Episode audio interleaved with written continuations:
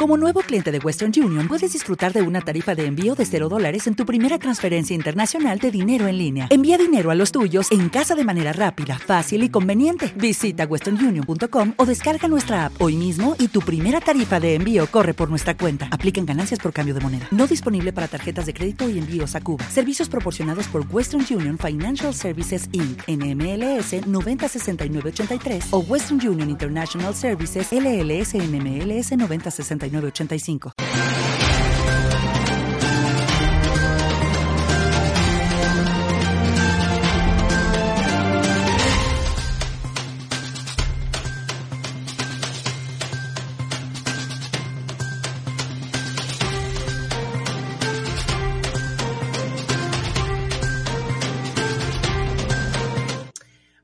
tardes, soy Carmen Acevedo, las 5 y 1 de la tarde de hoy jueves 21 de mayo del 2020. Y estamos en ¿Qué palo es noticia?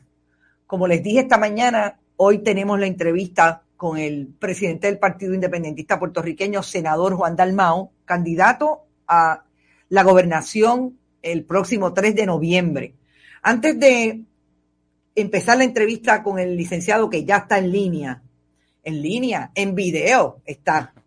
Eh, vamos brevemente a decirle lo que me parece que vamos a analizar después que terminemos la entrevista con eh, el senador en relación a la conferencia de prensa, diagonal libreto, diagonal documental, diagonal historia que hizo la gobernadora de Puerto Rico para emitir su sexta orden ejecutiva, entre órdenes ejecutivas y enmiendas que ha hecho desde que el 15 de marzo le dijo a los puertorriqueños lo que hay es quedarte en casa.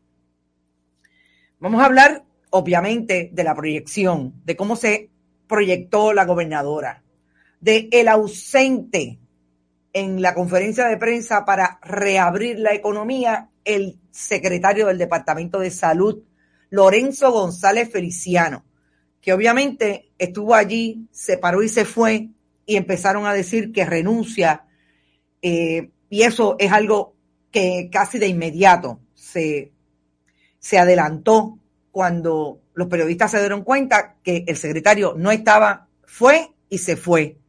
Participó brevemente y se fue. Vamos a hablar de los mercaderes del templo que hablamos esta mañana, que dieron cara y fueron parte del grupo ese de Alzacola, digo, perdón, de personas que le dan las gracias a la gobernadora porque va a dejar que la gente vaya al culto. Vamos a hablar también de los que no fueron.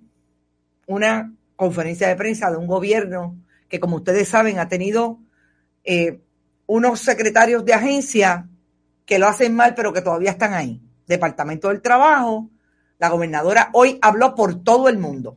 Incluida se convirtió en casi una epidemióloga del Estado cuando le quiso dar respuestas a los periodistas sobre por qué ella flexibiliza la salida de los puertorriqueños ciudadanos del país en medio de la pandemia, pero no tiene los datos correctos ni concretos sobre por dónde va el virus. Pero eso lo vamos a dejar para después de las cinco y media. Vamos a conversar ahora con Juan Dalmao sobre desarrollo económico antes y después de la pandemia, pero sobre todo en medio de la pandemia hacia el futuro de Puerto Rico. Buenas tardes, senador. Buenas tardes, Carmen. Un placer estar contigo, con todos los radioescuchas y con quienes nos están viendo desde las redes sociales. Bueno, yo lo primero que le debería preguntar, ¿hay oportunidad de desarrollo económico para Puerto Rico después de venir, y yo me voy a circunscribir al 2017 y a todo lo que ha pasado, ocurrido alrededor de las tragedias y las crisis que nos han dejado, ya sea el huracán María, los terremotos y ahora la pandemia. ¿Usted cree que hay un espacio para que haya desarrollo económico y desde dónde sería la propuesta de ustedes a partir de noviembre? Bueno, mira, Carmen Enid, en primer lugar, nosotros vivimos un modelo político de unas graves limitaciones que nos colocan en una especie de síndrome del bonsai. Tú sabes que el bonsai es un árbol enano. Y aunque parece ser y tiene todas las características físicas de un árbol, está diseñado para no crecer. Eh, se le cortan las raíces de tal manera que aunque adorna, no puede crecer, no puede dar sombra y no da frutos. Así que hay que comenzar reconociendo que mientras tengamos unas limitaciones territoriales como las que tenemos como territorio eh, subordinado al Congreso de los Estados Unidos, nosotros nuestra, nuestra posibilidad de crecimiento económico es, muy limitada. Por ejemplo, nos aplican leyes de cabotaje que encarecen los productos que nosotros consumimos, nos aplican las tarifas aduaneras para traer materia prima y establecer eh, lo que pueden ser industrias de manufactura, nos aplica la cláusula eh, de comercio interestatal, perdón, que es la que nos obliga a que no podemos proteger nuestra producción local cuando vienen a competir la producción o los productos de otros estados de los Estados Unidos. Así que eso es una grave limitación. Claro. Dicho eso, eso no significa que nosotros no podamos enfrentar la grave situación que tiene Puerto Rico con respecto a su, su problema económico actual.